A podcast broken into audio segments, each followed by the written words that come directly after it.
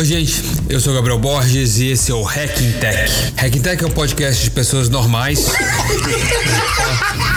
em sua maioria amigos e empreendedores, assim como eu, que são gente como a gente, com o propósito de inspirar, impactar e conectar gente através de suas histórias e de suas jornadas. Hacking Tech tem o apoio do Centro de Empreendedorismo do INSPER, Núcleo de Empreendedorismo da USP e FEA Social USP. Hacking Tech é um papo informal e descontraído que acontece geralmente na casa, escritório ou local de trabalho dos convidados, onde falamos de tecnologia, inovação, empreendedorismo e impacto. Bem-vindo ao início dessa jornada, espero que se inspire com a gente.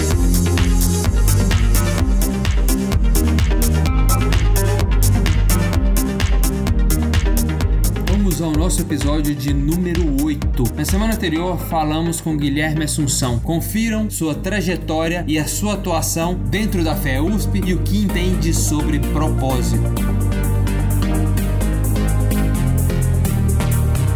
Essa semana vamos falar com Henrique Pinhatti. Henrique é ex-advogado com expertise em atos digitais e é entusiasta da tecnologia blockchain. É sócio e cofundador da Legal Tech Contractor. Confiram!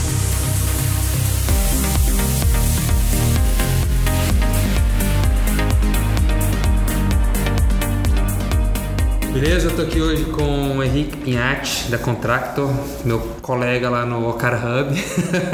então, mas na verdade a gente nem tá no Ocar, a gente tá no Inova Bra. Vocês também estão sendo acelerados por um outro programa aqui. Mas você vai contar pra gente, fala um pouquinho de você, fala de onde veio o Henrique, como que começou a sua história empreendedora e para onde vocês estão indo. Legal. Eu fui pra área do direito, né? É, mais assim aconselhado até pela minha mãe, ela é mais dessa área de, de humanas, né? Ela foi professora professora e fez direito e sociologia, né? Eu peguei um pouco isso dela, né? Meu pai era já era mais engenheiro agrônomo, né? Tinha esse lado mais mais lógico de cálculo, né? Uma coisa que eu não me dei bem, então puxei isso mais dela. Fato é que já na, na faculdade, né? Eu, eu passei a exercer muito mais a parte de gestão de corporativo, né? Então de jurídicos corporativos, né? De HSBC, Rede Globo, Shell, né?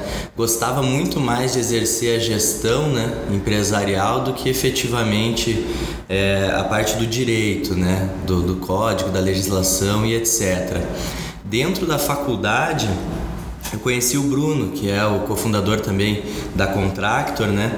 E juntos nós compartilhávamos de, de, dessa mesma, digamos, do mesmo propósito, né? Que era deixar cada vez mais o direito, entender mais da parte de administração, do mercado financeiro. A gente conversava muito sobre mercado financeiro ainda na faculdade, né? E dava para ver que a gente tinha gostos assim muito parecidos, né? E foi aí que logo que a gente se formou, né? A gente gostava muito mais do direito empresarial. Eu fiz uma especialização em Porto Alegre, fiquei dois anos lá fazendo a parte de direito societário, planejamento tributário. Você é de Curitiba? Exatamente, sou de Curitiba e lá no, ao longo desses dois anos o Bruno fez FGV, fez a parte de Legal Law Master, que é o MBA do advogado, né? Mas Sim. é bem focado para a parte empresarial, né? E assim que eu retornei de, de Porto Alegre, né? Com esse intuito já, né? De, de começar a fazer muito mais consultivo e muito mais para a área de gestão, o Bruno estava seguindo a mesma pegada, né? E logo que, que aconteceu de, do, do, meu, do escritório em que eu trabalhava, sócios brigaram e etc. E, e da noite pro dia eu acabei ficando sem emprego, né? Eu estava gostando bastante de, de, atuar até no escritório, né? Mas eu era contratado pelo, pelo escritório de advocacia e me colocavam dentro de uma consultoria internacional da parte de, de, de gestão, né? Parte de gestão mais de, de contratos, internacionalização de empresas e etc, né? Mas da noite pro dia eu me vi sem, sem emprego, né? E, pô, o que, que eu vou fazer agora, né? E tal, já aquela coisa de ir para casa todo dia, ficar olhando pro teto, falar, puta, será que eu só sei fazer isso? Será que eu só sei... E agora? É, né? só sei advogar, né? E fiquei naquela, né? E, e, no mesmo no mesmo mês, até se não um mês antes, um mês depois, né? Eu fui, né? Ainda estava fazendo, concluindo essa pós-graduação em Porto Alegre, né? Eu fui até um escritório de advocacia que na mesma época eu estava advogando para uma parte, ele estava advogando para a parte contrária, eles eram referência no Paraná. E foi nessa ocasião que é, eu pedi para que eles me ajudassem com a tese de conclusão de curso. Eu queria continuar escrevendo sobre governança corporativa e me recordo muito bem de ter visitado escritórios, me receberam muito bem, até porque sabiam, né, me respeitavam que eu era advogado da outra parte, negociava sempre com eles.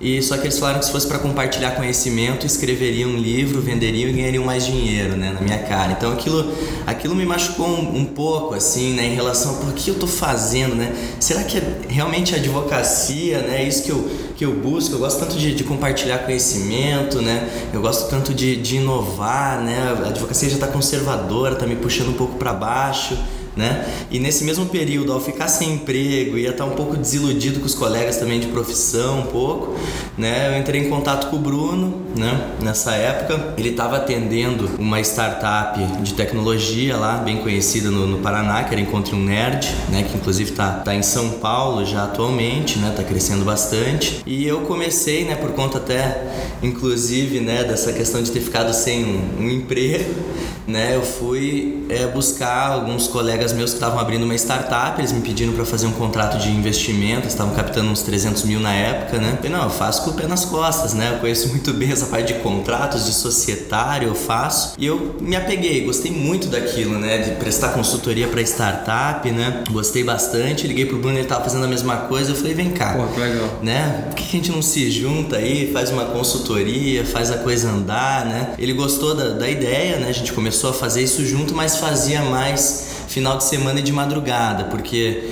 logo depois eu já consegui outro, outro trabalho no escritório, estava coordenando uma área de societário, governança corporativa, compliance, né, dentro de um uhum. escritório também muito tradicional lá de Curitiba.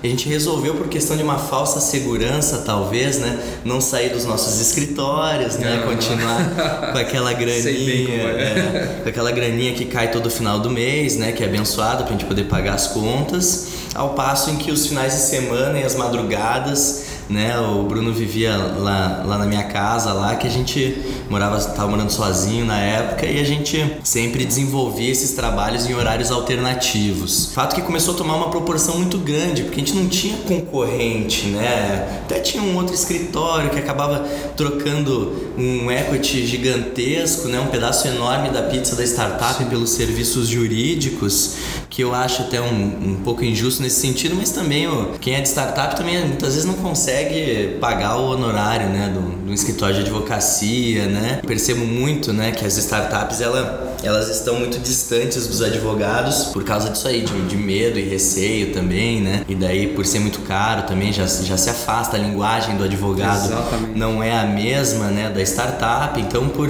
N motivos eles sempre se afastam e só vão se encontrar no momento que, que tem uma, um problema judicial, né, alguma coisa mais crítica para ser resolvida. Mas de fato a gente tirou o terno e a gravata e ficava mais dentro do cliente do que efetivamente dentro de um escritório. Nesse momento a gente já tinha decidido, né, que iria deixar os escritórios, né, de, de advocacia, ia pegar uma salinha lá dentro de um coworking, né, ia estar mais próximo ainda do, do empreendedor, Sim. né, e para quem é um escritório, se o nosso objetivo era estar sentado do lado dos CEOs, né, das, das grandes startups lá de Curitiba, né, porque a gente também querendo ter esse, esse, lado mais assim de não, vamos contribuir com as startups, vamos compartilhar conhecimento, mas a gente precisava fazer daquilo ali a nossa fonte de renda também, né? Então a gente conseguiu preços bem competitivos, atrelar muito o serviço de gestão, né, que se comunicava com a questão jurídica, porque essa visão holística, né, das áreas, né, interface das áreas estratégicas, elas geravam muito mais valor para a startup do que só um parecer de 10 páginas dizendo se pode ou não pode fazer alguma coisa. Exatamente. Né?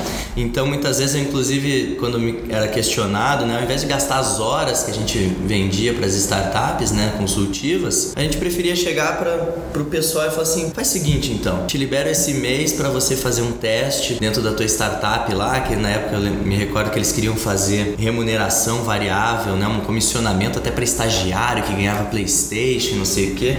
Falei, quer saber? Não vou barrar, né? Vamos fazer a mesma metodologia que vocês fazem já de Lean Startup, vamos fazer agora. Faz o seguinte, eu não vou fazer parecer, eu não vou gastar horas em reunião explicando por que, que pode ou por que, que não pode. Vai lá e faz. Se você me disser que der certo, daí eu corro atrás para arranjar uma solução. Dito e feito, né? Ele foi lá, testou um mês, no mês seguinte ele chegou, porra, não deu certo. Não. Estagiário realmente não, ainda não tá nesse ponto de, de se engajar, de vender bem como os outros vendedores, né? Seletistas e etc. E acabou não dando certo. Então, para que, que eu ia perder o meu tempo e o dele, né? E o dinheiro dele, né? Para fazer esse tipo de coisa. Então a gente aprendeu muito, né? A ser mais enxuto, né? A respeitar também muito a necessidade do cliente, né? E não ficar empurrando coisas que talvez naquele momento ele nem precisasse, né? E sentado ao lado do CEO, a gente ganhou muito mais confiança dele do que os advogados que vivem dentro do escritório, né? E não se comunicam com as startups. Nesse oceano azul, né? Que a gente estava já encarando, né? Já estava com o escritório já consolidado, mais de 50 startups atendidas em um ano e meio. A gente percebeu que não dava mais para continuar só eu e ele. Contratamos estagiário, já estava preparando uma menina também para nos ajudar no, no comercial, fazer as, a aquisição de mais startups, mas a gente começava todo mês a se olhar e se preocupar ainda mais, porque não parava de entrar startup. Sim. Né? A gente vendia contrato, vendia contrato, começou a ganhar no, no volume, né? E não no, no, no, valor em si, da hora técnica, etc. Né? Era no volume, mas não tinha gente qualificada em mercado. Em 2015, 2016, sequer estava, acho que estava surgindo entre 2016 e 2017 a primeira pós-graduação aqui em São Paulo de Direito das Startups, na né? FGV, e logo depois saiu no INSPER também, né? Então então a gente percebeu que ou era a gente, né, correndo por conta e de, começando a reduzir a carteira de certa forma para poder dar conta de um serviço de qualidade, ou teria que automatizar, porque profissional qualificado não existia em mercado e ia demorar muito para para trein, é, treinar uma estagiária, por exemplo, né, que era o que a gente estava tentando, né? Feito isso, a ideia que surgiu nesse, nesse meio tempo que a gente tinha um conselho gestor que a gente formou, que eram dois conhecidos nossos que já tinham tido startup, trabalhavam com M&A, né? Bastante essa coisa de mercado financeiro que a gente queria trazer para dentro da consultoria, né? Tanto que a gente fechou muito contrato de investimento para as startups, né? Era o que a gente mais fazia nessas consultorias era fazer o, o back office ali e orientar todo o processo de captação, inclusive direcionando a tese de valuation, também essas coisas que, Legal. né, que, que se misturava muito com o direito e a maioria do advogado não entendia o que, era um pós-money, um pré-money, como que se chegava a esses valores, como que convencia os, os investidores, né, até umas rodadas ali de seed, Series A, né, em relação a equipe, o tamanho do mercado, né, quanto que já tinha de MRR, etc, né. Então, ali naquele momento a gente optou, né, já que pela ausência de profissionais em mercado, a gente optou por é, tentar automatizar. E essa ideia surgiu, a ideia da Contractor surgiu dessas reuniões desse comitê gestor, desses dois colegas nossos, né, que eram consultores de M&A. A. Gente começou a discutir, pô, uma tecnologia, né, vamos montar um negócio que é nosso e daí a gente replica, né, tava surgindo o Contabilizei Sim, lá no Paraná na mesma época, né, bem na mesma época, eles estavam nascendo, era bem embrionário quando a gente teve a ideia, né, mas por óbvio que ele já tava com o negócio bem validado e já, né, escalando, já iniciando tração e começando a ficar conhecido, devia estar nos primeiros seis meses dele de operação. Daí surgiu a ideia, mas até tirar a ideia do papel, né, e transformar isso em realidade, principalmente para dois advogados, como eu e o Bruno, era algo complexo, né, porque é muito mais fácil a gente prestar consultoria daquilo que a gente tinha estudado ao longo de cinco anos, das referências que a gente havia buscado, do que estava acontecendo no Vale do Silício em termos de transações de, de startup, né, era muito mais fácil e mais cômodo para nós, né, esse serviço a gente já prestava com excelência, né. A gente tinha que entrar numa sair um pouco da zona de conforto, né, e pensar que se a gente quisesse escala numa consultoria, a gente precisava montar um produto nosso, né, uma nem, nem, nem foi criado como se fosse uma startup, era para ser uma tecnologia proprietária nossa, né, ah, interessante. para que a gente pudesse usar dentro do escritório. A ideia começou por aí, junto com esses dois colegas nossos que eram nossos uma espécie de mentores, consultores, conselheiros, né, e a ideia ela foi ganhando forma, né, a gente começou a investir uma grana do, do próprio bolso, né? tirava muito da consultoria, né? Ao passo que ela rentabilizava bem uma parte da consultoria, a gente já direcionava para a construção de uma plataforma, né? Mal, mal a gente conhecia sobre os, as metodologias de Lean Startup, Sim. né? A gente estava naquela assim, advogado, né? Empreendedor de primeira viagem em termos de startup. Apesar de conhecer o ambiente, de conhecer é, tudo. Exatamente, mas essa área em específico, né? Da construção inicial, né? A parte de tech mesmo, ainda faltava um pouco para nós, né? Vocês começaram terceirizando, Terceirizando, exatamente. Ah, então a, a, primeira etapa ela foi, foi feita por software house, né? Que já era o primeiro erro da startup, né? Mas como a gente costuma brincar, são os erros que nos trouxeram é, até aqui, né? Então, né? Isso realmente de fato aconteceu. Foram três, quatro meses, né? Que a gente não conseguiu um diálogo muito bem é, feito com a, com a software house, né? Os resultados não foram tão interessantes em relação à expectativa que a gente tinha da criação de um produto, né? Porque em que pese fosse essa meio que aventura, né, de construir um, uma tecnologia, não é que a gente teve só a ideia, a gente tinha a dor. E a nossa dor era ter um sistema que fizesse a gente performar mais na consultoria. Então, Exatamente. realmente eu tava ali, uma certa ferramenta para você. É, de certa forma eu tava validando, ao passo que, né, eu tinha essa dor, eu validava e queria alguma coisa para mim mesmo, né? Mas a gente entrou no programa do Founder Institute. E dentro do programa do Founder Institute, que é o programa do, do, do Vale do Silício, lá que estava em sua primeira ou segunda turma aqui no Brasil, dentro do programa a gente começou a ter as aulas introdutórias de Customer Development, né, de Discovery, nessa né, descoberta de quem que é a persona, o que, que eu faço. Daí uhum. aquilo começou a abrir a nossa cabeça e falar, porra, de repente vale mais a pena a gente entregar ferramentas para mercado, entregar isso aqui para advogados como nós, e eles replicam isso em mercado, isso ajuda muito eles a angariar mais clientes também, aumentar a performance deles, né? Isso e essa ideia a gente foi amadurecendo ao longo dos três meses de programa, né? Chegamos a entrar em diversos escritórios de advocacia logo após a conclusão do programa, a gente estava naquela de buscar mais investimento ou continuar trabalhando forte na consultoria para continuar contratando freelancers, etc, Sim. até que alguém se interessasse e virasse sócio, mas aquela ideia começou aos poucos a se apagar a chama, né? Porque o, o advogado em si, diferente de mim e do Bruno, né, que a gente tem um pouco mais assim de ser realmente first mover, né, o, hum. o primeiro mais inovador, né, aquele cara que é o primeiro em mercado a fazer alguma coisa, a se mexer, né, a se sentir incomodado, né, com aquelas coisas do dia a dia, com o conservadorismo da profissão e etc, né? A gente era diferente, estava num time um pouco mais avançado do que o restante do mercado, Sim. né? Então todos aqueles escritórios que a gente entrou, nenhum deles adquiriu a ferramenta, não entendeu qual era a proposta, né? Porque a gente estava com um mindset muito à frente dessa realidade, né? Daí a gente conversou muito, tá, puta, não vai dar certo esse negócio, a gente não tem desenvolvedor aí é, na nossa equipe, né? Full time também, a gente mesmo não estava full time, tava tirando dinheiro da consultoria para investir no projeto. Naquele momento parecia que realmente não, nada ia se realizar não ia pra né? frente. Não ia pra frente. Mas a gente falou, ah, quer saber? Vamos tomar uma decisão aqui agora, então, que é a gente não vai mais vender para advogado, vamos tentar vender para empresa. Vamos validar a dor da empresa, vamos entender se ela precisa mais do que o advogado, né? Que o advogado não entendeu a proposta, mal entrava com login e senha, porque a gente monitorava, né? Sim. Isso aí através de analytics, etc, né? Ele se sentiu muitas vezes amedrontado, né? Pelas novas tecnologias, né? Alguns contam para eles que vai, vai, vão acabar com a profissão, né? As novas tecnologias, mas não era nem essa a nossa proposta, né? Mas a gente foi, de certa forma, pelo preconceito também, né? Foi colocada essa marca que a gente também queria acabar com a, com a profissão, né? A gente estava investindo um pouco em inteligência artificial, sim, mas muito o advogado ia ter que treinar a inteligência artificial para poder, né, ajudar a ter um, um, fluxo mais rápido de criação de documentos, né? Criação de cláusulas e etc. Essa barreira inicial de, de mudar o mindset do mercado é, é a parte mais complexa, né? Exatamente.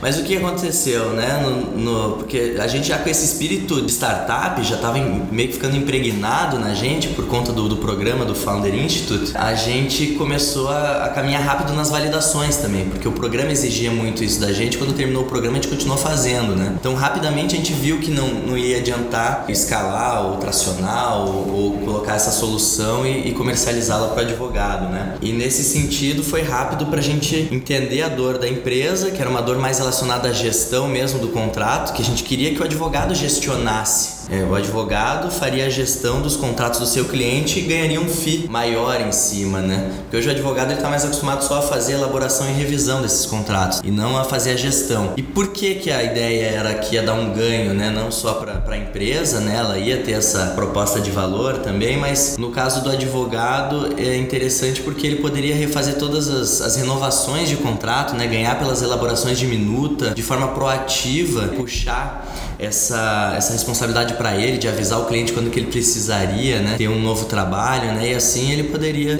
aumentar o FII dele, né, utilizando uma plataforma que na época a gente estava levando a mercado a, a preços né, extremamente competitivos. O advogado ia ganhar muito em cima né, da nossa ferramenta, porque ia, ser uma, ia agregar muito valor. Mas daí ele não, não compreendeu muito bem, a empresa gostou. E falou: não, já que também o advogado não está fazendo isso por mim, ninguém está fazendo, preciso de muita gente aqui interna para fazer esse processo, esses processos de gestão manual. Falou: quer saber, não vamos mais falar de elaboração de contrato com inteligência artificial, que era a nossa dor, que era o que a gente estava tentando entregar para os advogados também, e além disso, um pouco de gestão para advogados. Falou: vamos fazer só gestão gestão. Esquece todo o resto. E a gente ganhou o prêmio de melhor startup pela FIEP, pela Federação das Indústrias do Paraná. Pô, com um PowerPoint, porque o produto ainda não tava, né? Eu tava meio que no meio do caminho. Pivotou desse, e é, tava... decidindo se eu deixava mesmo advogado, se eu ia para a empresa e ele confirmou. Porque naquela, naquele evento, em segundo lugar, ficou uma empresa bem reconhecida hoje no estado, né? Que faz a parte de VR, né? Realidade aumentada para segurança do trabalho. Então, oh, o produto deles já estava pronto, eles já estavam caminhando mais avançado que a gente. A gente tinha um PowerPoint. Mas se as indústrias, né, estavam mais preocupadas com a parte de gestão contratual e que isso de certa forma estivesse trazendo prejuízos para eles, né, financeiros, mais do que a segurança do trabalho, então, opa, tá aí, faz sentido. Tá aí a chave, vamos começar a ir para esse caminho. Mas ali a gente já tava ficando meio que sem dinheiro, mas o que aconteceu que foi bom, os desenvolvedores que atuaram um pouco como freela também gostaram muito da, da ideia, da repercussão que isso teve, né, no estado, né, de sair no jornal também, Sim. etc, né?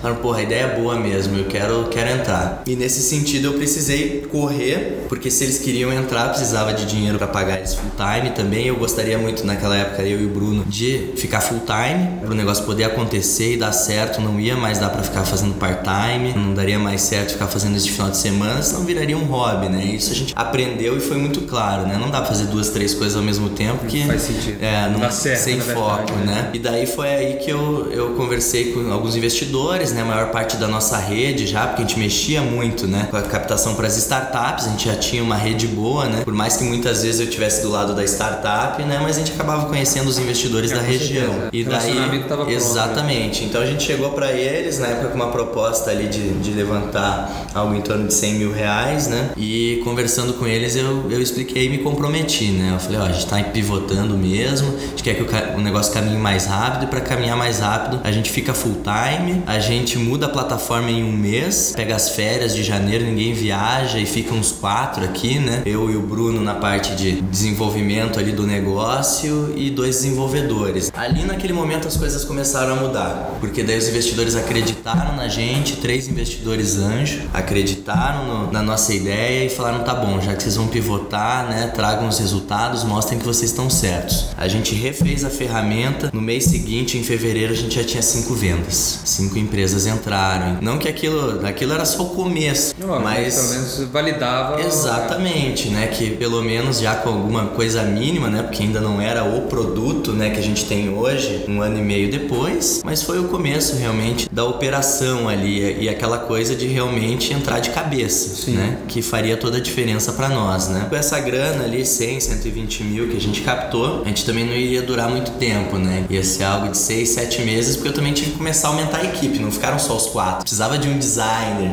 também para pensar, né, um pouco mais de usabilidade, até porque, pô, dois advogados e dois desenvolvedores, né? Vai ser aquela coisa mais go horse, né? Nada de coisa, UX. É, nada pensado na experiência do usuário, só entrega de feature, né? E, e, resolver uma dor sim, mas não com a melhor jornada pro, pro usuário, né? Daí a gente foi contratando, contratando mais gente, né? Mais desenvolvedores, né? A grana já estava acabando de novo. Isso é a realidade do empreendedor, né? Sei bem. Não adianta, né? A gente fica olhando pro relógio, né? E já correndo atrás e se movimentando e tira Exatamente. um pouco o sono. E a gente se inscreveu pro programa do CID, de BH, de Belo Horizonte.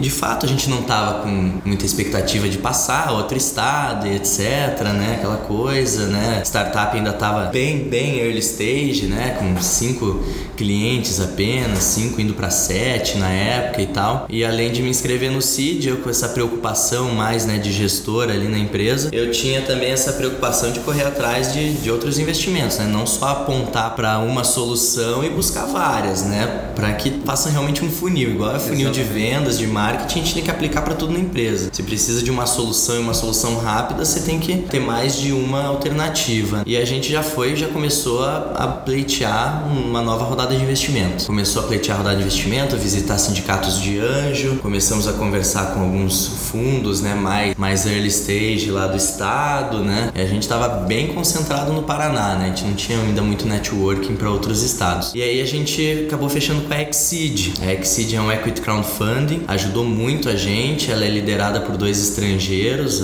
e eles organizaram muito bem a nossa estratégia também de tese de valuation e etc. Um deles é egresso também do banco Lloyds. Ah, legal. É, então ele era, acho que era diretor lá, então ele tinha uma experiência bem interessante relacionada a aquisições e como montar o material que vai saltar aos olhos do investidor. Interessante. Né? E eles deram todas essas dicas para você? Deram, deram. Eles ajudaram muito a gente a formatar isso daí, só que é óbvio que a gente está falando de Brasil, né? É, então tem toda a parte burocrática, né? Que a gente teve que passar por CVM, montar todo o material, montar o material publicitário é, visual sim, mesmo, sim. né? É, gravamos um, um, vídeo, teve que ser enviado. Seguir todas as regrinhas. Ali, as né? regrinhas, né? Seguimos as regras por fazer parte de uma oferta pública, né? Mas o dinheiro estava acabando, a gente ainda estava no meio do processo. Mas aí casou certinho, né? Então, eh, quando os empreendedores brincam que quanto mais a gente trabalha, mais sorte a gente tem, é de fato uma realidade. então, a gente entrou no CID,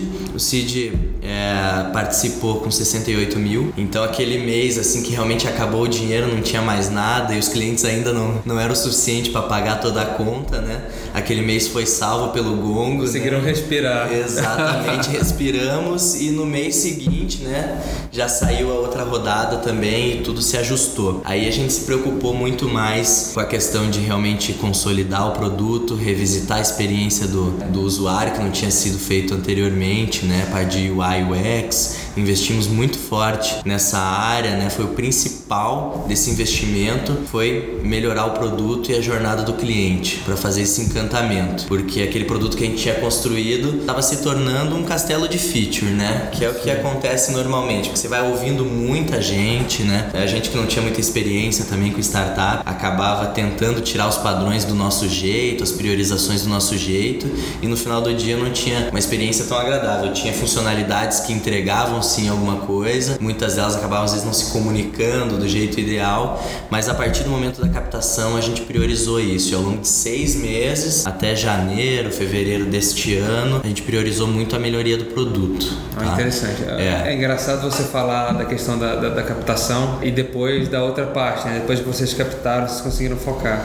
Porque captação, a busca de recursos, ela toma um tempo gigantesco. Toma. Né? Toma. Você acaba tendo que direcionar Sim. toda a sua atenção para aquilo e, puta, a sua tecnologia que tem que andar rápido. Extremamente desgastante, né? Porque daí você acaba, acaba, saindo da operação, é inevitável. Exatamente. Mas esse processo com a Exceed, por mais que tenha sido também doloroso, eu tinha com quem compartilhar. Eu e o Bruno, meu sócio, a gente compartilhava muito com os sócios da Exceed. Olha que legal. Até porque, obviamente, né, é, o, é a expertise deles, né? Tem a, a intermediação e o comissionamento deles, então é esse, essa possibilidade de compartilhar com outros profissionais, né, e tá todo mundo engajado, tirou um pouco do peso das costas. Obviamente que a gente também tinha o nosso papel relevante, porque a gente tinha que fazer roadshow, a gente teve que preparar os materiais, né, e apresentar para eles fazerem as, fazerem as revisões desse material. Mas isso tira o fardo, porque você não tá mais em dois, você tá dividido em quatro essa atribuição. É interessante saber que existe esse apoio por, por parte deles também. Eu não sabia que, que, que poderia ter essa, essa troca. Sim, ah, essa troca foi bem importante, mas é aquela coisa, né? Dinheiro dinheiro entra rápido e sai rápido também, né? Voa, né? Então, o, o investimento a gente já sabia, sabia que ia acabar ali por setembro e janeiro e fevereiro é sempre aquele período sazonal ali que não tem muita venda, né? O pessoal ainda tá vendo o que vai fazer, voltando de férias, etc. E deu uma estagnada. E essa estagnada também abalou um pouco a gente. E eu acho que esses abalos favorecem, né, para que a gente saia de novo da zona de conforto, né? Porque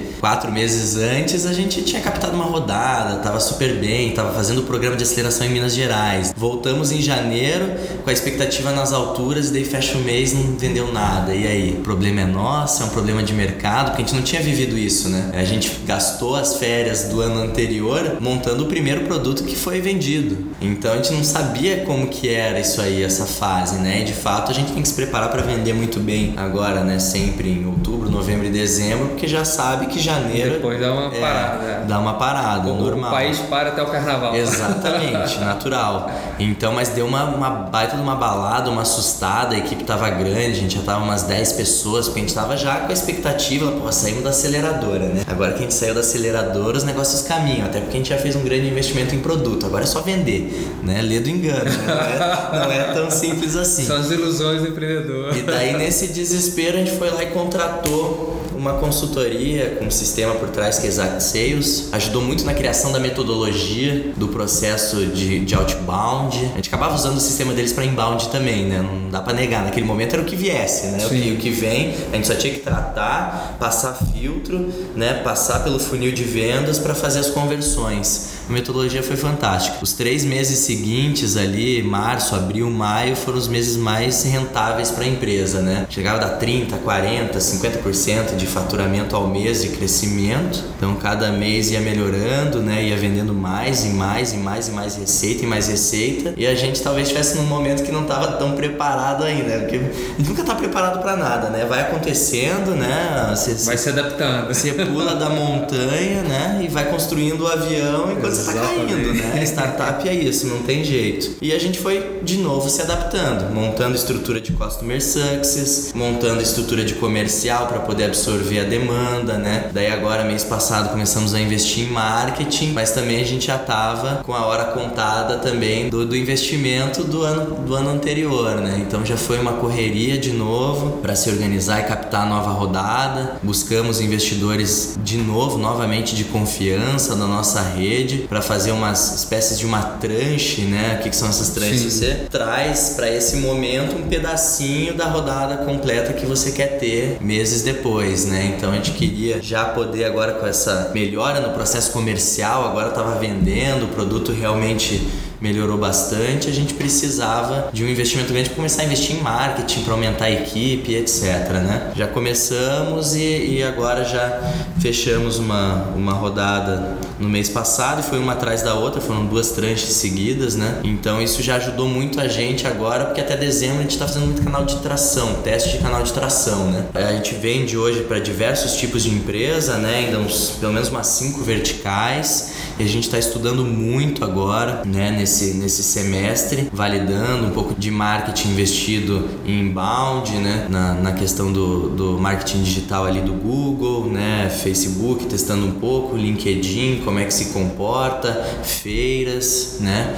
E daqui a pouco olhando também um pouco para mídias offline também, né? Como que se comporta, porque de repente já que eu tô trabalhando muito com empresa, uma plaquinha ali no aeroporto também não, faz não, não, faz mal a ninguém, né? Pra gente testar, né? Revista técnica, enfim. Exatamente. A gente tá, então a gente está investindo um pouquinho em cada uma das coisas para testar. testar os canais e até o final do ano a expectativa é detectar entre esses cinco mercados, né? Uma, eu já tenho as minhas predileções, o Bruno também, mas a gente está realmente sendo bem pé no chão, medindo, validando e medindo muito. Começamos a, a fazer analytics da própria carteira interna, né? Que agora a gente já está caminhando aí para 70 clientes, então já tem uma base interessante para se pautar, né? Para olhar para ela, né? E verificar onde que a gente está acertando, onde que a gente está errando no processo comercial. Foi o melhor cliente realmente que foi fechado lá no comercial, que veio pro, pro sucesso do cliente, ele tinha realmente fit, né? Isso aí que a gente está fazendo uma análise muito boa até o final do ano, né? Foi fantástico daí a partir desse semestre, né? Porque uma coisa vai trazendo a outra, né? Então a gente passou no cara, foi muito, muito bacana vir para cá. A gente passou no programa internacional da, da Oracle, Oracle, né? Mas a Oracle é bem mais tech ela não é presencial também, né? Então foi de novo algo para resgatar, né? Essa vontade que a gente tem de fazer o negócio dar certo. Vocês né? estão fazendo em paralelo. É, é, mas essa é mais tech, né? Então quem está mais à frente disso aí é a nossa equipe de TI. Passamos no Darwin, então uma, uma coisa quando é para dar errado, dá tudo errado. Quando é para dar certo, dá tudo certo. Vem tudo de uma vez. É, no Darwin Startups, né? A gente. É de Florianópolis. É de Florianópolis, é de Florianópolis, exatamente. Esse programa de aceleração é muito bom, mas a gente teve que abrir mão, que era muita coisa para ser resolvida. Mas daí a gente passou aqui no, no Visa também, né? No programa da Visa, com o pessoal da Kivo, da GSV. E é bem interessante porque cada programa ele entrega uma coisa distinta, né? No Visa a gente está vendo bastante coisa de produto relacionada a market fit, que é exatamente o que a gente está buscando, né? Revisitar algumas coisas de design thinking e além disso no, no Ocara a gente está mais para testar essa vertical também de construção, né? Dentro do Ocara que a gente está inclusive fazendo junto. Lá a gente tem a, a possibilidade de ser conectado, né, com algumas construtoras Sim. e isso ajuda bastante também. Testar o mercado. Exatamente. Então é isso, não, não dá. Toda vez que a gente pensa em desistir ou o momento não não tá bom, né? A gente tem que arregaçar as mangas e arrumar a solução, né? A gente tem uma frase aqui só para encerrar que é bem interessante do Ben do Ben Horowitz, né? Que é do, do livro Hard Things About Hard Things, Sim. né? Que ele coloca muito bem isso, que diferencia as crianças dos adultos é a capacidade que o adulto tem de encontrar solução, mesmo quando não existe nenhuma solução, né, adequada ou correta para ser tomada, né? Então é isso que a gente faz quando a gente tem uma startup, que a gente é fundador, a gente tem que realmente encontrar alguma solução. Não importa se tá tempo contado ali no relógio para acabar o dinheiro, não tá entrando receita, você tem que deitar toda noite na, na cama e pensar o que, que eu vou fazer amanhã que vai fazer dar certo, né? Isso que tá dando errado hoje. E é assim que a gente se comporta muito em relação ao nosso negócio. Obviamente, para concluir aqui essa questão do para onde a gente está caminhando, hoje a gente está voltando a ouvir muito advogado. A gente já tem pelo menos cinco escritórios que são investidores nossos, né? Seja o próprio escritório, seja a pessoa física. Então a gente está voltando a ouvir muito porque está chegando o timing do advogado também em entrar nesse universo da tecnologia, né?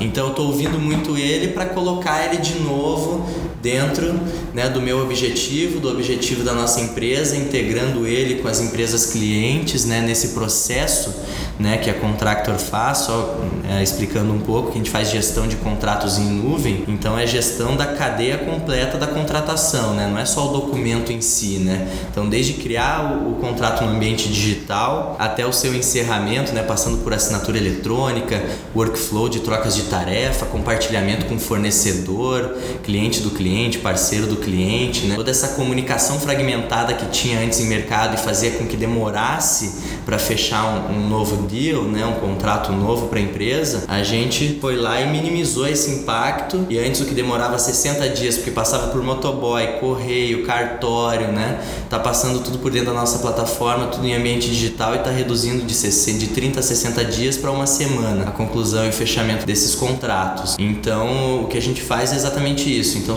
substituindo, fazendo digital transformation dessas operações que massacravam ali a fase de negociações, né, até a assinatura do contrato para faturar e para começar a rodar um projeto, né? Isso é, é uma dor de diversas empresas, né? A empresa quando nasce ela já tem os seus primeiros contratos, né? O contrato societário já já tá ali, né? Então a empresa é movida por contratos. Não adianta dizer que não, né? Todas as empresas elas têm essa dor, né? O que a gente tem é verticais, né? E, e algumas alguns business que tem uma dor ainda maior e estão gritando mais alto e é para eles que a gente está caminhando, né? E voltando a inserir o advogado nesse processo. Isso aí. Interessante. E o mercado de startups, vocês continuam atendendo nesse novo modelo de vocês? Ou hoje vocês direcionaram para outro? Isso, hoje a gente não tem mais o consultivo, né? De fato, a gente queria algo que fosse escalável desde aquela época, né? Queria, na verdade, tentar escalar a consultoria. Depois a gente foi tentar escalar as consultorias dos advogados em mercado. Não, foi, não caminhou bem, né? Daí gente foi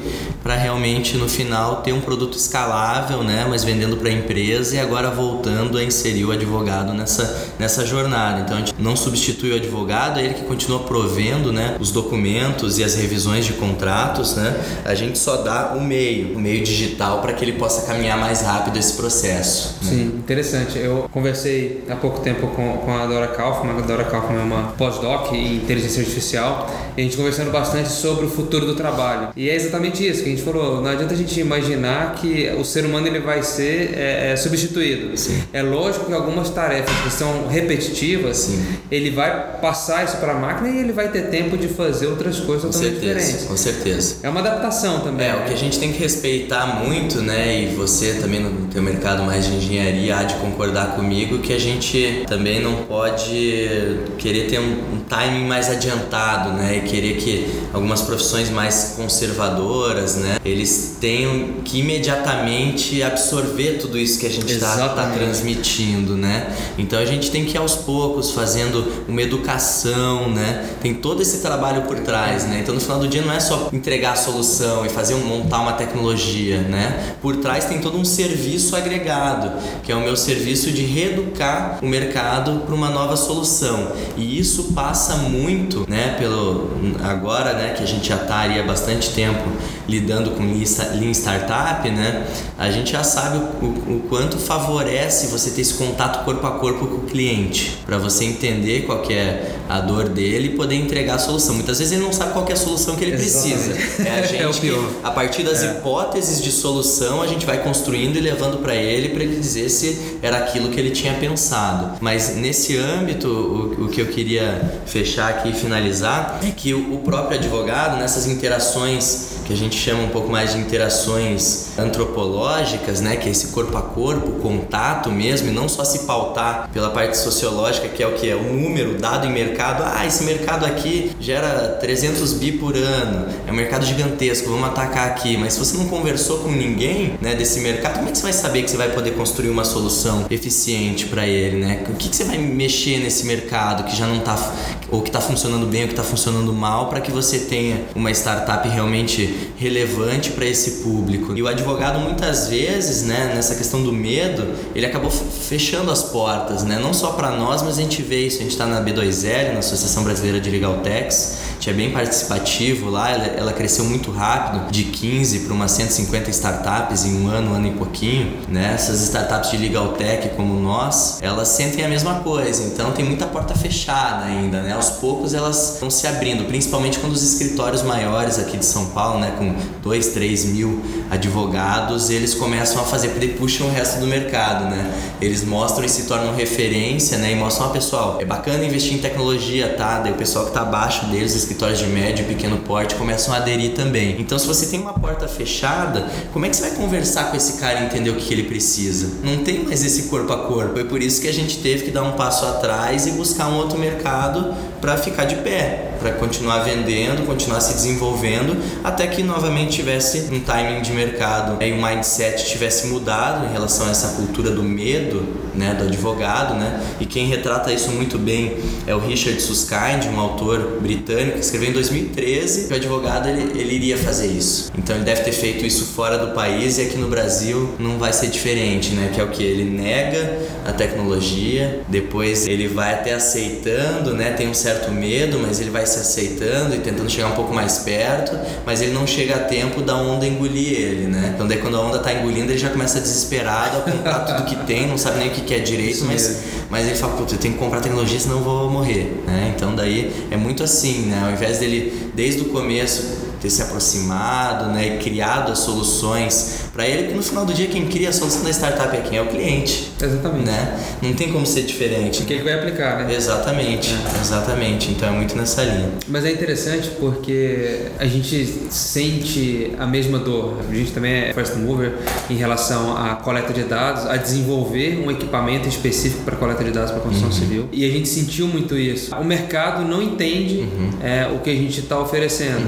Então, de que forma que a gente enxergou ah, nos últimos dois anos continuar o projeto? Porque, enfim, é, o mercado brasileiro, a economia já estava problemática, o mercado é, simplesmente é, não queria investir em novidade. Falei, puta, eu vou para fora, vou tentar amadurecer a tecnologia e ver se faz sentido. Claro. Foi aí a nossa decisão de tanto fazer toda a parte de estratégia de patentes via Canadá Sim. e depois ir para a França, apresentar isso na França Aham. e ter a chancela de uma importante aceleradora com foco na construção civil e vê que tudo que a gente estava falando faz total sentido. Perfeito. Agora, quer dizer, na verdade, tem pouco tempo que começaram a falar de Construtex no Brasil, Sim. mas agora que as empresas estão realmente dando importância de como a tecnologia vai facilitar a vida delas. Claro. Mas é um processo, mas é um processo Sim. dolorido. Sim. Que às vezes eu parava e pensava, eu dava aquele desespero, falou, puta, não é possível que eu tô ficando louco, o que eu tô Exato. fazendo aqui não tá fazendo sentido. Exato. E na verdade fazia sentido, só que tudo tem um tempo certo, você tem que encadear o Sim. seu tempo ali para fazer sentido. O que eu acho que ajudou bastante a gente nesse processo foi que a gente construiu um nome dentro do ecossistema de startups e foi favorável para que eles fossem os nossos early adopters. Então, como eu sou mais agnóstico assim, né, sou mais genérico em relação a mercado, né, verticais, eles absorveram com mais tranquilidade essa novidade, né? Porque eu chegava a ter cliente, né, no período de consultoria, que o cara tinha 2 mil contratos já físicos e queria escalar ainda mais, né? Já estava com uma empresa que tinha captado 28 milhões, já estava grande, já estava né, com 100 funcionários e com 2 mil contratos físicos que ele mandava por correio e daí né, para todo o Brasil e daí tinha que passar por cartório. Isso tudo recomendação da advogada que essa empresa tinha até então. Ela continuou depois que a gente entrou como consultor, ela continuou porque a gente nunca mexeu com a parte de processos e a nossa consultoria, né, como eu conversei no começo, era muito uma visão muito holística, era focada no negócio, era focada em fazer o empreendedor vender mais. Então não adiantava eu chegar lá e dizer sim ou não, eu tinha que encontrar uma solução para o empreendedor vender mais. Era essa a minha consultoria. Então eu conversei com eles e falei, ó, acabou. De agora em diante, a gente vai fazer tudo em ambiente digital, vai assinar esses documentos de forma eletrônica, vamos cortar todo esse gasto de cartório, goste a advogada de vocês ou não, porque senão vocês não vão escalar. Ou vocês vão começar a maioria dos contratos de vocês, vai estar executando sem o cara assinar. O que, que é pior? Porque a assinatura eletrônica, né, que é o que a Contractor também provê hoje, ela tem validade e eficácia jurídica. Então ela vale tanto quanto uma assinatura de cartório, uma assinatura de próprio punho ali, né, o que a gente tem é maiores níveis de prova, né? Se a gente usa um certificado digital, né, um token, etc, para comprovar que é você, ajuda, ajuda bastante, né, nessas comprovações de autenticidade. Mas para uma startup que está vendendo um contrato de 100 reais por mês né, e tem que mandar né, por SEDEX, passar por cartório. Pô, os três primeiros meses dele é gasto de, de, de CAC, né? Custo de aquisição de cliente, né? Então o advogado, né? o- A advogada deles na época não pensava nisso. Mal ela sabia o que era CAC. Então, para ela, o que que ela tinha que fazer valer? Ela tinha que fazer valer o direito e não fazer valer o, a receita da empresa, né? E essa visão que eu quis mudar, né? Quando eu fui consultor das startups. Eu queria que o direito fizesse alguma coisa positiva para a empresa, gerasse mais receita para eles, né? E não mais prejuízo, Sim. né? Mais gasto com cartório, mais gasto com correio. Para que tudo isso, né? Já tem várias soluções tecnológicas para contratos pequenos como esse. Qual que é o risco desse? Né? Já tem bastante inadimplência, né? Se perguntei, questionei a eles se eles entravam com uma ação de execução depois para cobrar esses contratos. Eles falavam que não, porque é mais fácil hoje com você com SaaS, você cortar o acesso da ferramenta, né? E o cara não acessar mais, do que você ficar postergando e depois chegar um valor lá de mil reais no ano que ele ficou me devendo. E daí ir lá no cartório de, de protestos, registra o protesto, entra com uma ação, paga advogado.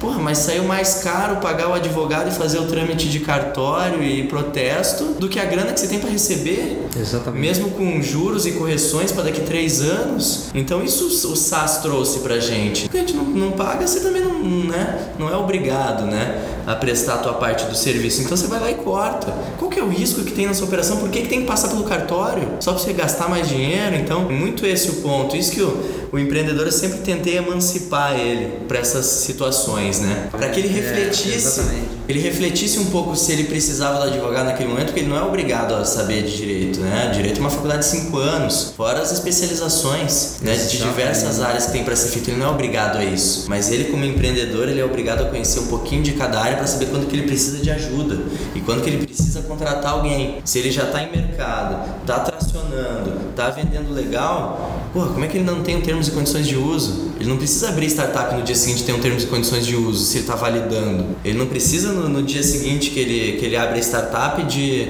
é, de repente, um acordo de acionistas. Ele precisa de um memorando simples de uma, duas páginas, colocando as regras principais, quem recebe o que, quem fica com o que, quando abrir a empresa, quando tirar um CNPJ efetivamente. Um acordo bem simples, né, que é um memorando de entendimento. Será que ele precisa de um, de um NDA? Cara, nos Estados Unidos ninguém usa mais, né? O advogado ainda vende muito isso, mas para que eu vou fazer com NDA?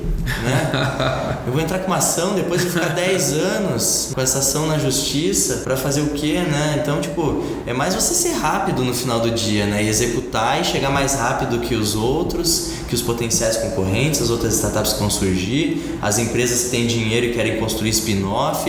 É você ser rápido para validar, você ser rápido para depois que validou ter um canal de distribuição e criar uma barreira de mercado. O NJ não vai te ajudar para isso. E quantas startups pensam na primeira coisa, não, preciso fazer uma NJ, vou contratar advogado, pagar dois mil reais para ter um modelo de NJ. Precisa, né? Então é essa questão de emancipar, para saber o que realmente é necessário. Mas, porra, ele pode muito bem ir lá e gastar 5 mil no memorando, que é o primeiro memorando da empresa, porque aquilo é muito importante. A gente está cansado de ver startup que tem ideia maravilhosa, fantástica, já está executando, já está ganhando dinheiro, os sócios brigam, acaba tudo. Então, pô, vale muito mais ele gastar 5 mil no memorando de entendimento do que fazer um NDA. Exatamente. Né? Porque o NDA ele contorna com business, né? Ele vai lá, é rápido, executa e vamos embora. Agora o memorando ninguém vai conseguir ditar a regra do jogo de ah, eu tinha que ter 10%, eu tinha que ter 20%, como que eu saio? Eu saio com alguma coisa, eu tenho que revender minha parte, ela vale quanto? Vale o valuation atual da startup? Não, não vale. Precisa ter essas regras claras, porque quando acontece a briga, ninguém vai, né? Cada um vai puxar a sardinha pro seu lado, então elas têm que estar pré-definidas, né? Sim. Então é esse tipo de coisa que muitas vezes o advogado acabou afastando né, as próprias startups. Mas voltando um pouco para o tema, facilitou muito ter essa aproximação com eles porque eles ajudaram bastante a gente a validar o produto e eu acho que deve ter uma ou outra que ao longo de um ano e meio não está mais com a gente mesmo, que é, todas as outras foram vendo as melhorias da plataforma, né, foram early adopters, mas hoje a plataforma está estável, está entregando um baita de um valor, né, ela, ela tá com bastante usabilidade, então os caras continuaram. Até um, um deles é um, um, case interessante, né, desses poucos que, que eu comentei que churnaram. Ele churnou em dezembro porque ele resolveu pivotar o modelo de negócio dele e fazer termos e condições de uso. Não, porra, tá dando muito trabalho aqui, mas depois ele voltou a fazer proposta de um produto específico dele. Três meses depois ele voltou a contratar e continua até hoje. Então foi um churn, não por ah, a plataforma não ajuda, a plataforma é ruim, né? Não, é porque ele mudou. Uma adaptação dele mesmo. Uma adaptação dele, mas três meses depois ele falou: pô, agora tô com esse produto aqui, eu preciso voltar Faz a emitir proposta. Exatamente. Né? Ele voltou a contratar, né? E tá até hoje com a gente. Então, é, além disso, né, tem um engajamento muito grande, porque ele já sabe o que é validar. A startup já sabe como é que é, não que ele seja é, patrocinador, né, na cobaia das coisas, mas ele já sabe a dificuldade que é, ele gosta de participar, gosta de participar nas validações, ele já sabe como funciona, ele muitas vezes não chega com o pé no peito, né? Se tem um bugzinho lá, ele muito pelo contrário, ele liga e fala, pô, acho que dava para arrumar aquilo lá. Já que ele tem conhecimento às vezes de tecnologia, ele já fala, pô, diz pro teu desenvolvedor fazer isso, isso, isso lá que já vai resolver. Então, é um cara muito participativo nesse processo. E com isso a gente ganhou muito, porque até chegar nesses caras que são mais atrasados em mercado, nessas né? essas verticais mais atrasadas, eles já nos fizeram uma, um colchãozinho ali, né? Não só em relação à parte financeira, mas muito também em relação a case. Tecnologia mesmo. É case, case tecnologia. Com certeza. E hoje continua sendo ainda um terço da, da, nossa carteira é tecnologia. Lógico que varia muito, né? Um é mais infraestrutura, o infraestrutura daí eu me refiro a servidor mesmo, sim, sim. essas coisas. O outro é mais startup, o outro é tecnologia, mas é hardware. Mas não importa, é, no final do dia é tecnologia, os caras são mais para frente que muitas outras áreas. Para abraçar outras tecnologias é muito mais fácil, né? Sim, legal. Porra, agora fala pra gente como você se inspira e como que você você busca inspirar outras pessoas? Legal. Cara, isso é, é, uma, é uma luta assim, muito solitária, eu acho, o empreendedorismo, né? Por mais que a gente olhe para o lado e tenha mais empreendedores, tá todo mundo correndo atrás do seu, né? Aí não estou falando que é um egoísmo, não, é, é, o que tem que fazer necessidade mesmo, mesmo. é uma necessidade, né? Mas em se tratando de ecossistema do Paraná em si é muito afastado, né? Então a gente tem cases muito fortes lá, mas eles também são extremamente ocupados, né? A gente é bem afastado, é cada um, cada startup no seu canto, não tem muito. É, o que eu vi em BH, né? Pelo contrário, em BH elas são mais unidas. Elas são mais unidas. Teve feriado em BH que eu assisti uma palestra, os caras tomando cerveja, fazendo palestra da Sambatec, Rock Content, mais umas duas startups de lá. Isso não acontece em Pô, Curitiba. Legal, é, né? Isso não acontece em Curitiba. Então o cara pegar um feriado e falar, vamos se encontrar lá no coworking tal e vamos falar de customer success. Não tem isso. E não tô falando de, ah, foi o CEO, não foi o Gustavo Caetano, que inclusive a Sambatec é nossa cliente lá em BH, não foi ele que foi. Foi alguém da equipe de customer success, o, o gerente de customer success, né? Então, assim, isso falta muito no Paraná, essa interação, né? Daí construiu-se o Vale do Pinhão, bem afastado do que é o ecossistema privado lá que chamavam de Capivale, né? Por causa das capivaras. Sim. Então o que aconteceu foi isso. Cada um foi construir fazendo o seu, fazendo o seu, sem se comunicar. Então no final do dia é, eu sempre me senti muito assim. Era eu e meu sócio tendo que se virar e encontrar soluções aonde. Então o que, que eu comecei a fazer? Me inspirar muito a partir de cases realmente de mercado, mesmo que eu não tivesse o contato direto, né, tivesse reuniões de mentoria e etc. Mas eu, só o fato de você seguir ele, o cara no LinkedIn, você já sabe o que ele está fazendo, é, o que ele está aprontando, o que ele está pensando, o que é o, o hype do momento, o que ele está investindo agora. Acompanhar esse cara. E tem muita coisa em livro. E isso às vezes a gente não para para ler, vai ficar o tempo inteiro dentro do Uber aqui em São Paulo, né? Indo de uma reunião para outra. Pô, abre o livro ali, lê no avião. Então, isso aí, cara, tem muito conteúdo. Muito conteúdo, não só americano, mas o próprio Gustavo Caetano escreveu um livro, né? O o, Thales Gomes escreveu um livro.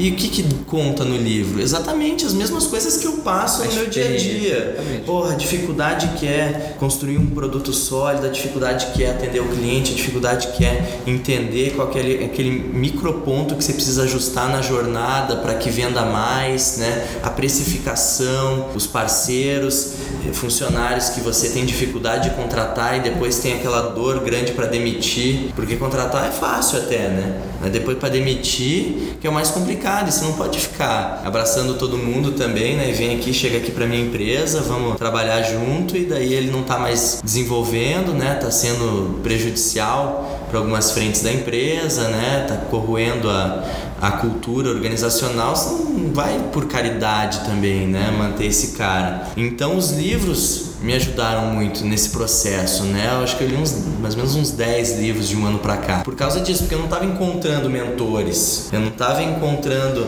às vezes nem dentro das aceleradoras, né? Porque acelerador é muito aquele momento, né? Então naquele momento você tem a disposição, depois que você sai é cada um por si, Deus por todos. Exatamente. Né? Então assim, já naquele momento que a gente ficou ali pelo menos uns seis meses sem aceleradora, né? Começava a ser bem uma rotina solitária. Eu fui estudando artigos, livros, acompanhando né, os CEOs das empresas que deram mais certo, porque muitas vezes, já que eu não consigo um, um horário com, com, as startups maiores, eu vou seguir o cara e vou ver o que ele está postando lá no LinkedIn, o que a empresa dele está fazendo, perguntando para um funcionário ou outro quais são as estratégias que eles estão adotando lá dentro. E volta e meia a gente acaba se cruzando, né? A gente conhece os CEOs das, das maiores empresas do Paraná, a gente se cruza em evento também, já, já naquele ideia, momento ali já dá para trocar uma uhum. ideia, mas não está sempre disponível, Sim, né? Claro. Então foi muito assim, essa questão de entender como eu tomaria as decisões, como que eu me comportaria, como que eu traria motivação, foi muito através de, de livros, vendo que outras pessoas já passaram por isso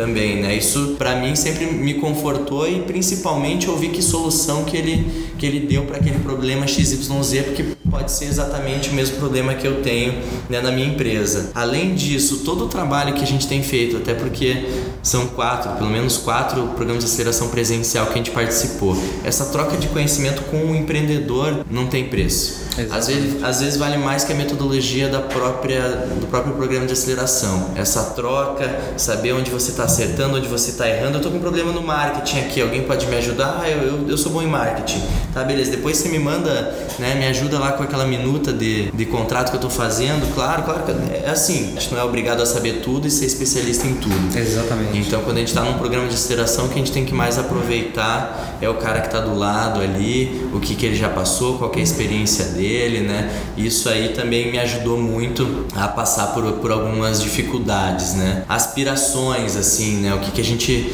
tá imaginando e como que a gente tem, tem feito para engajar, né?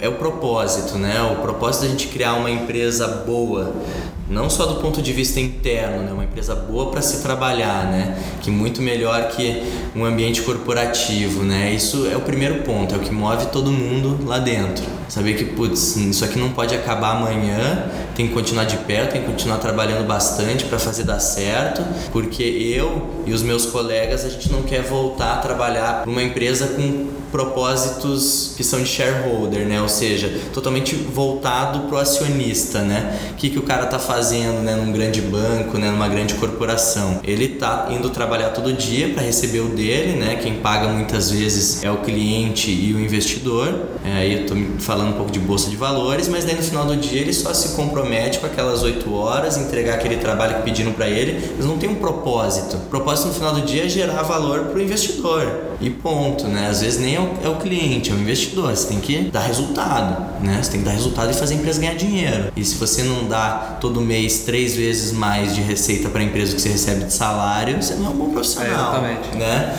Então é isso que a gente tem em primeiro lugar lá para engajamento do pessoal. Engajar a partir do nosso propósito, que inicial é ter uma empresa boa para trabalhar. O segundo propósito imediato, né, e, e, que caminha muito em paralelo com ele, é a questão da gente criar uma empresa boa para o nosso cliente também, é facilitar esse fluxo de contratações e a desburocratização. Então tudo que é burocracia a gente quer acabar. Burocracia não pode ter mais, isso facilita, isso acaba com papel, né? Isso facilita porque as pessoas vivem mais felizes, não ficam enfrentando fila em cartório. O, o segundo propósito né, ali da empresa, né, depois de criar uma empresa boa e saudável para nós enquanto funcionários, né, porque eu também me considero muito funcionário desse propósito que a gente tem, né, do que eu acordo todo dia e me proponho a fazer, é por causa disso, para ter uma empresa boa e também entregar isso, esse reflexo para o nosso cliente. Né? E as aspirações é que a gente tem com certeza, isso está cravado em cada um de nós, que a gente quer ter cada vez mais clientes adorando e amando a nossa plataforma, porque é para eles que a gente tem trabalhado todo dia, né? Se fosse só para ter uma empresa boa, a gente ia lá e descer de tobogã, dentro de uma piscina, né? Então tem isso aí também, né? Por isso que precisa ter um, por isso que tem que ter um segundo propósito muito forte ali, que é ir se divertir, mas criar alguma coisa muito foda pro nosso cliente, entrega, né? Entrega. Exatamente. Então já está trabalhando muito bem com essa expectativa após essas tranches agora, né? De chegar alguma coisa entre um seed, um Series A, né? No ano que vem, algo entre 2, 3 milhões assim de, de aporte. A gente já vem conversando com alguns fundos, né?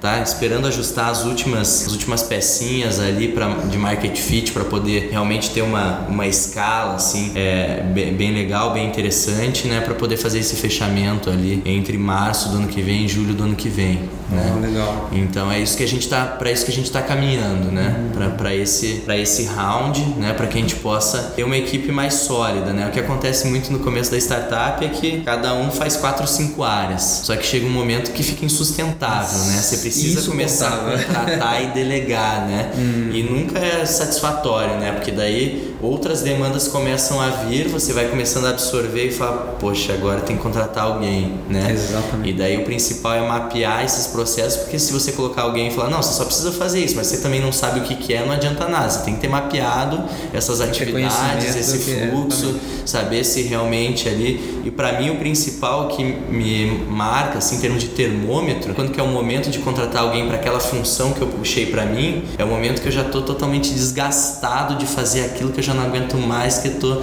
explodindo. Eu falo, porra, agora tem trabalho para alguém. Tá na né? hora. É, porque senão o cara vem e fica ocioso também, é não vai mesmo, ninguém, é né? Então a gente enquanto fundador a gente absorve muito essas demandas, né? Até poder delegar, né? Agora você fica com o financeiro, você fica com o suporte suporte, você faz o relacionamento com o cliente, você fica aqui no comercial, você é o SDR, né? Só faz a parte de, de qualificação dessas leads que entram, você só faz a comunicação, só escreve artigo, mas no começo você fundador você faz tudo. Faz tudo. Né? Tudo ao mesmo tempo e agora. Né? É, exatamente. Então, daí é muito isso. Daí você vai, constrói uma equipe legal. Cara, três meses depois você está com outras demandas, né? Porque você cresceu e precisa de outros cargos ali. E é isso muito que o interessante é sempre absorver pelo menos uns dois, três meses para você aprender o que, que é aquela demanda, para você poder desenhar e falar, ah, agora eu preciso de um cara com esse perfil para executar isso, isso e aquele outro, poder buscar em mercado. Então a captação da próxima rodada ela tem muito mais a ver com a velocidade, com a pressa que a gente quer ter para escalar. Escalando a gente vai precisar de mais braço, porque sendo, sendo a parte de SaaS, né, software como serviço, o serviço que está por trás ele diz muito mais que o produto, muitas vezes né? Muitas vezes, né? Nem sempre, mas eu preciso ter um bom atendimento, eu preciso encantar esse cara desde o momento que ele teve o primeiro contato com a empresa no Inside Sales, porque se já foi ruim lá, já chegou tudo, né? Então, desde que ele entrou lá, ele tem que ser muito bem tratado e etc, porque daí, quando ele assina o, o contrato, ele está contratando a minha equipe. No final do dia, ele não contrata só tecnologia, ele contrata pessoas. Né? Quem está por trás desse negócio, né? Tanto que agora que a gente mapeou tudo, tem sempre essa situação, né? Por mais que esteja tudo mapeado, daí o cliente ainda volta a contactar o comercial e pra gente já tá bem separado, né? Tem três no comercial e três no sucesso do cliente. Então daí o que acontece é isso. Ele tem algum problema, ele joga a demanda de novo para lá. É o ponto de contato. É, daí eu venho e puxo e falo, uhum. ó, agora é com a equipe de sucesso do cliente. Legal. Você vai falar sempre com essas meninas aqui, elas são as responsáveis, ela vai te trazer sempre a informação necessária. Se for uma dúvida do financeiro, pode direcionar para mim que a gente vai resolver. Para realmente tirar o comercial para ele poder adquirir, né? E, e, esses novos clientes. Então fica tudo com a gente ali a partir do CS. Mas o cara vai se apegando desde o começo ali, né? Ele contratou a empresa que o comercial vendeu para ele, as pessoas que venderam para ele, né? E agora ele passa a se relacionar com outras pessoas. Né? Exatamente. Né? Né? Então eu tenho que ali também nessa parte do, do pós-venda gerar esse encantamento e etc. Isso aí só aumenta, né? A gente diz assim, ah, porque o produto é escalável, eu tenho que ter um site que eu tenho um funcionário e isso aí dá milhões por mês. Ah, sei lá, deve ter algum outro negócio que deve acontecer isso, mas é muito difícil, né? É muito difícil você falar que você vai ter um milhão de clientes e vai ter uma pessoa uma no pessoa suporte. Atendendo, é, exatamente. Por causa disso, né? Mas a cada de repente 200, 300 clientes você precisa de uma pessoa para gerenciar essa carteira de sucesso do cliente. Uma metodologia muito boa por trás de automações, de agenda, de cronograma e etc. E alertas para que ele entre em contato com aquele respectivo cliente, insights também, né? Advindo de, pô, esse cara aqui faz uma semana que não tá usando a plataforma e não pagou o boleto esse mês. Daí, opa, já é um insight pro cara ter esse, esse cliente como prioridade para entrar em contato e ver o que, está acontecendo, Sim. né? Então a tecnologia é exatamente isso, né? A gente vende tecnologia, mas no final do dia o cliente comprou também o serviço, comprou as pessoas, mas a gente tem que usar de mais tecnologia para poder atender bem esse cara, né? Então tá, é um ciclo ali vicioso, né? Entre tecnologia, ser humano, tecnologia, é, ser humano. Tem como então, tirar um nem outro. É né? muito isso, é muito isso. Então se engana o advogado que a gente começou a conversa aqui em achar que ele vai ser substituído é, da noite pro dia, né? Dá se pra engana. automatizar tudo. Exato. Pontos interessantes que você falou é, em relação à inspiração e tudo mais. Um, um, dos objetivos principais da gente ter criado o Hacking Tech foi isso. Foi até mesmo da minha experiência de solidão, de querer buscar informações, conversar com, com, pessoas, mas às vezes está todo mundo tão é, é, mergulhado Sim. nas suas é, obrigações. Sim. Então, de que forma que a gente consegue conectar? Pô, vamos conectar de uma forma onde todo mundo consegue acessar essa, essa, essa informação. Aí surgiu o Hacking Tech. E outro ponto também, que você falou do propósito. Eu estava conversando esses dias, a gente gravou com, com o Alisson do Cote aqui também, e a gente é, discutindo essa questão, como que você organiza e equilibra a sua vida pessoal e profissional. Chega um momento que a gente está tão mergulhado naquilo e faz aquilo que não existe mais diferença, né? Sim, sim. Você tá Ele, o tempo todo fazendo. E é engraçado isso, porque a gente é cobrado, né? Exatamente, a gente é muito cobrado. Tem gente que não entende a é, gente. A gente é cobrado nesse sentido, porque e o que eu comecei a analisar essa semana mesmo, parece que vira um filho, né? Vira um filho. Você tem uma, uma, paixão por aquele negócio, uma vontade de, de acordar e fazer. É difícil você falar que acordou mesmo espirrando um pouco, mesmo doente, que você não vai pro escritório. É exatamente. Né? Porque eu acho que se eu ficar em casa, daí mesmo debaixo das cobertas, não vou ficar satisfeito. Eu quero ir pra lá, é lá que eu vou melhorar da minha gripe. E às vezes, né? é, e às vezes acontece que seu, seu, seu escritório vai para dentro da sua casa. Você na cama, você pega o seu computador e começa a resolver exatamente, o mundo ali. Exatamente, exatamente. E a equipe estando, para mim, né? Eu já conheço startups que fazem muito trabalho remoto, mas quanto mais próximo a gente tá, né? Agora a gente tá em 12, 12 pessoas já. Se você, cada um fica, tipo, cada um faz a sua rotina, um fica em casa, outro não vai no outro dia, daí. Não, tem que todo mundo vai todo dia pra empresa. É lá que a gente se encontra, é lá que a gente conversa, que se comunica. Também, é. Por mais que tenha um Slack, por mais que tenha né, o Hangouts, por mais que tenha Pipefy, Pipe Drive, tudo sistematizado, né? Pode fazer por lá, síncrono.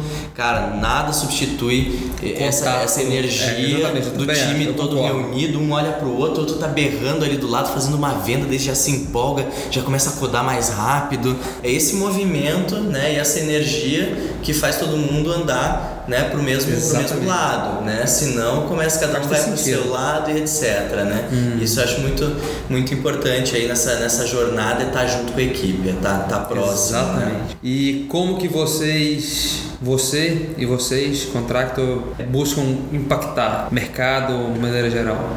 Legal. Esse é, esse é um, ponto bem interessante. A gente começou muito. Eu, eu lembro que na época, não sei por que cargas d'água, a gente, quando era consultor, a gente tinha um software e era representante aqui dos caras lá do Vale do Silício. A gente não conseguiu vender nada. Uhum. Era um software caro. era um software caro.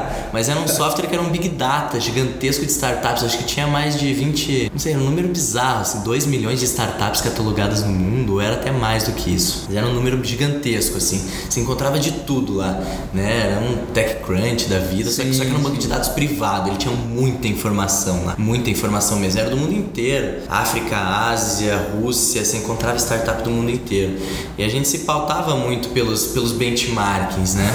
A gente olhava lá, porra, olha que legal essa empresa de Israel, né? Olha o que eles estão fazendo lá, no caso era Logix, né? Pô, os caras estão mexendo com inteligência artificial, fazendo, né, modelos automatizados. a gente olhava a Beagle. A Beagle é outra startup que também faz isso muito bem, usa inteligência artificial para revisão automática de contratos. Nossa, dava um, uma vontade de ter aquele negócio, porque isso, impactar é isso, né? É você fazer uma diferença na, na vida de alguém, tornar uma coisa mais simples, mais fácil, mais rápida de ser executada, né? Então, para nós, o, o, mais importante, não interessa se a gente esteja, esteja atendendo o advogado, a empresa, ou B2C, a gente só não foi pro B2C também para pessoa física porque pessoa física ela não gasta dinheiro aqui no Brasil com um advogado. Dificilmente ela gasta, né? Vai fazer um assinar um contrato de locação, ela não liga pro advogado de confiança. Assina aquelas cláusulas padrões, que são leoninas pró imobiliária e vai assim, até dá problema, daí liga pro advogado. O advogado fala: ah, "Não tem o que fazer, você assinou o contrato, né? Não tem muito o que fazer, já era, né? As benfeitorias, às vezes, né, coloca dentro do imóvel, né? Então, a gente acabou indo mais para aqueles que a maçã mais próxima, que poderia já deixar a gente de pé e ajudando a gente a, a entregar esse impacto, né?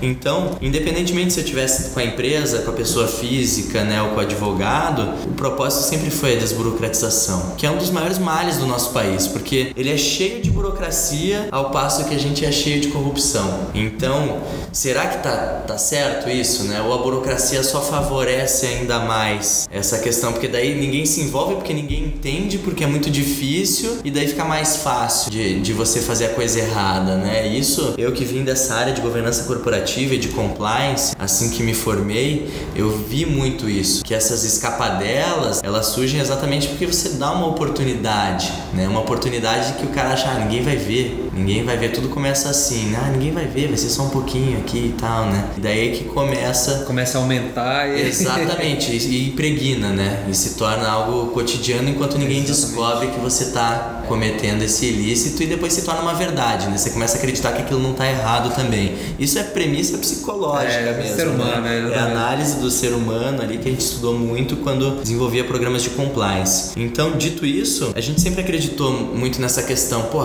se tá assim, assim, né, tem muita burocracia e tem, tem muita coisa errada acontecendo, né? Para que, que tem a burocracia então, né? Se não era para prevenir coisas assim, né? Não tá funcionando para nada. Vamos buscar através da tecnologia outros meios então, né? Então hoje mesmo quando eu fui fazer um, um pitch day para Jurtec, que é um grupo aqui de uns 20, 30 departamentos jurídicos aqui de São Paulo, fui de manhã, acho que teve uma ou duas perguntas só, né? Depois do pitch, uma pergunta foi que no meu último slide dizia é, gestão de risco efetiva para, para compliance. Tem isso no nosso último slide, né? Do, do, dos resultados né? Sim, que a gente sim. traz, né? Eu deixo sempre nessa tela ao final do pitch.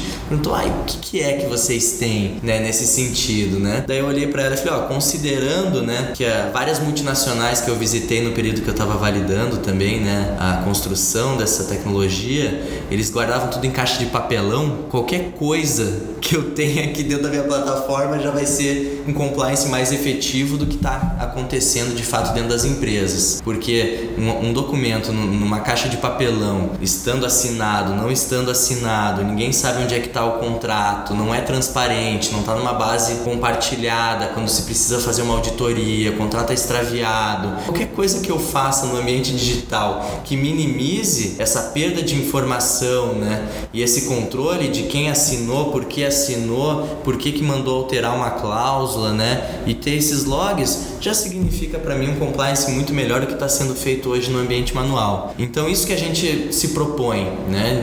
Não é da noite pro dia que a gente vai fazer o melhor sistema, né? E concorrer com as com as big aí Exatamente. globais é, em relação ao melhor programa de compliance. Não, não é isso. Eu estou dando uma maneira fácil de você passar para o digital e começar a olhar para isso. Então, a Contractor ela vai impactar muito por causa disso, desburocratizar e acabar com papel. Então, aí a gente já tem o, o, o cunho verde também, né? Já tem esse negócio, inclusive isso veio do nosso cliente. Eu tenho um e-mail que registra muito bem isso, eu trago algumas vezes para dentro do pitch, né? A gerente do comercial de um cliente nosso falou assim: ó, seguinte galera, vamos apertar o passo aqui na implementação, porque a partir de semana que vem já foram rescindidos todos os contratos de, de impressoras, eles já estão vindo retirar aqui. Cara, isso aí para mim é o impacto, né? Total, o maior impacto é você cancelar um custo de, de papel e de impressora, né? Com todo respeito aos nossos clientes que são, eu tenho clientes de papel e celulose, Olha né? eu tenho clientes assim, né?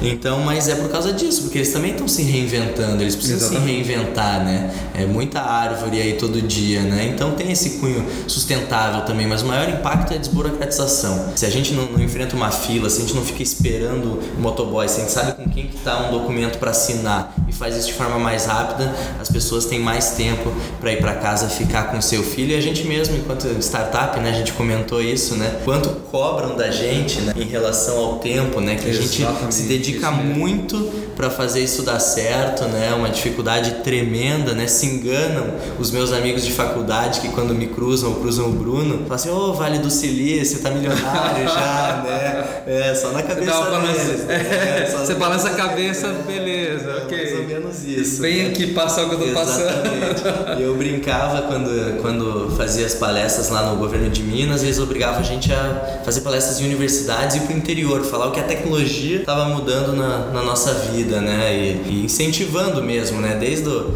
da parte do ensino médio, né? Até as, as universidades, né? Para essa parte, né? Do, dos programas da ONU que eles têm também, aqueles Sim, objetivos, né? exatamente. né? A gente estava muito comprometido com aquilo. Ou era igualdade de gêneros, né? Inclusão, ah, inclusão em ambiente de trabalho, gente tinha que nas universidades fazer palestra. Universidades, empresas, cursos técnicos. E, e, eu trazia muito isso, né? Todo mundo olha os tombos que eu, né? A, a cachaça que eu bebo, é. mas ninguém vê os tombos que eu levo, né? Exatamente. Isso é muito claro, né? Mas ninguém vê que a gente abdica de, de família ali, que a gente tá abdicando é, também dos, dos amigos que, né? Quando, quando, quando sai, e daí o, o que eu acho bacana, né? Amigos, relacionamento. Quando a gente sai no jornal, isso agrega, a mídia volta a agregar a gente, não, não é ruim. É sempre positivo para o empreendedor fazer um marketing pessoal, Sim, divulgar exatamente. a empresa, ir para um jornal, mesmo que o jornalista distorça tudo que a gente fala, porque é bem comum isso, né? Sempre traz para realçar a reportagem, né? Ele sempre se apega a alguma coisa que você falou ali, que daí já bota lá de, de capa, assim, sim, né? De, um título enorme, né, em negrito para poder chamar a atenção, né,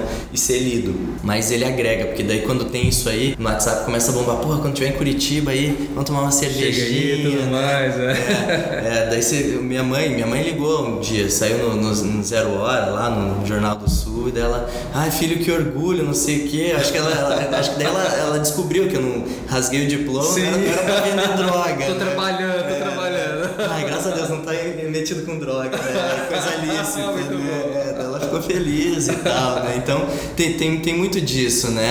A gente não acaba não, não, não trabalhando muito bem esse equilíbrio com o lado pessoal e profissional, acho que muitas vezes por causa disso, porque no final do dia é um desafio, é emocionante e ele é diferente daquele negócio que nos puxa para baixo quando a gente está num corporativo, numa, numa empresa engessada, por mais que né, o, o, salário não seja o melhor, né, por mais que tenha as dificuldades, a gente está lá porque tem alguma coisa maior para a gente construir, né, um desafio que, Sim, que, que, nos leva, né, o que a gente comentou de tá propósito. Gente, é, é, é o propósito, é. com certeza. Legal, cara, para a gente terminar, é, como que você costuma se conectar com as pessoas e como podem se conectar com você?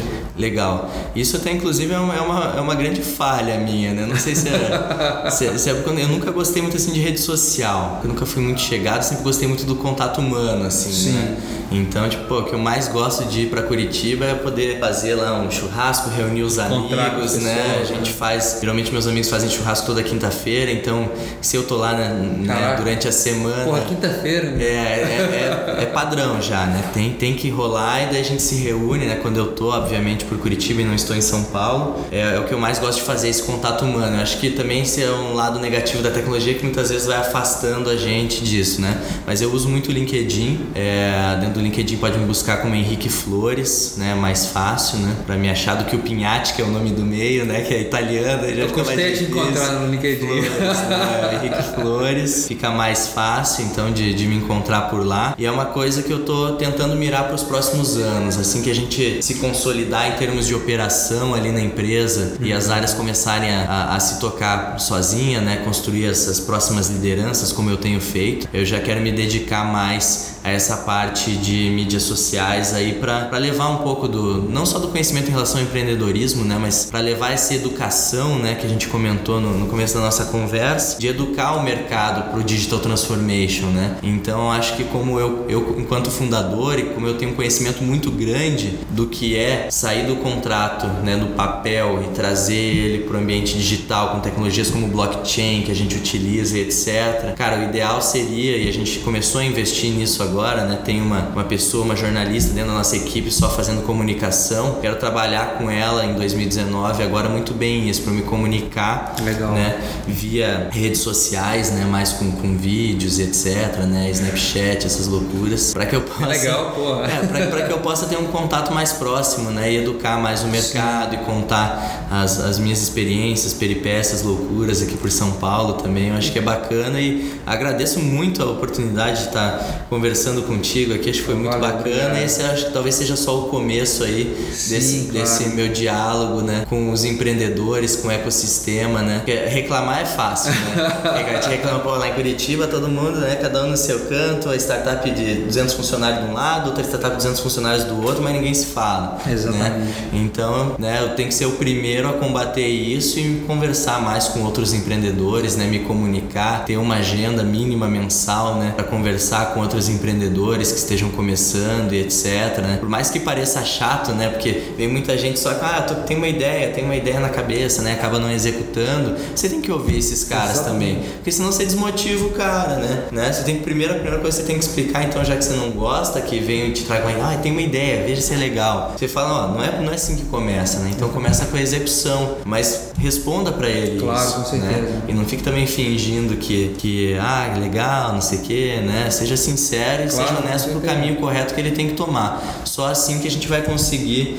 é, trazer e gerar mais emprego aí para os próximos anos. Eu acredito muito nisso, né? Não entrando no mérito, mérito político, né? De esquerda e de direita, mas eu, eu tenho acreditado cada vez mais na tecnologia como geração de empregos, né? E nessa modernidade aí já com a criação do o que vem, vem se falando muito da criação de um quarto setor, né? É, que é a área de artes, criatividade, ali tecnologia, né? Tudo misturado ali, a área mais intelectual, né? né? Que é um quarto setor, né? Eu acho que essa quarteirização aí faz muito sentido para os próximos anos e o que eu puder contribuir para trazer, né? Esse pessoal que está nos outros setores, para esse setor que vai bombar nos próximos anos, eu vou fazer para poder ajudar, assim como a tecnologia vem me ajudando a evoluir, né? Profissionalmente, né? E pessoalmente, né?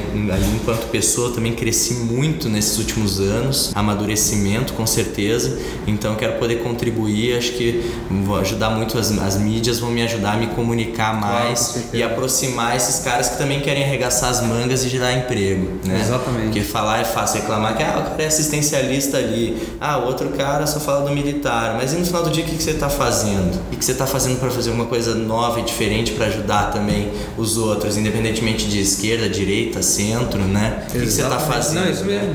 Isso então mesmo. é isso aí que, que eu quero focar nos próximos anos e acho que é aí que a gente encerra esse papo que foi muito show, muito ah, bacana. Ah, valeu, obrigadão. E, puta, a gente está nessa pegada, a gente tem muita coisa em comum de inspirar essas pessoas. Se alguém chega pra gente todas essas questões, é porque eles foram inspirados por nós. Com então certeza. faz todo sentido. A gente tem que ser a mudança que a gente quer ver no mundo. Com certeza. E, cara, brigadão. É, queria ter uma consultoria contractor para minha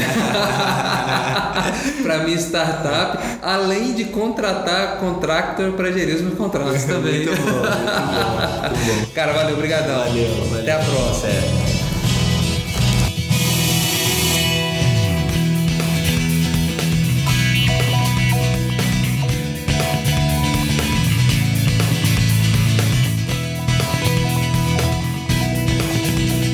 próxima semana vamos falar com outro grande parceiro Hackintech. Vamos falar com Fernando Gerson, presidente do Núcleo de Empreendedorismo da USP. Fernando é estudante de engenharia mecatrônica e vai nos contar da sua trajetória como presidente do Núcleo de Empreendedorismo da USP. Confiram na próxima semana.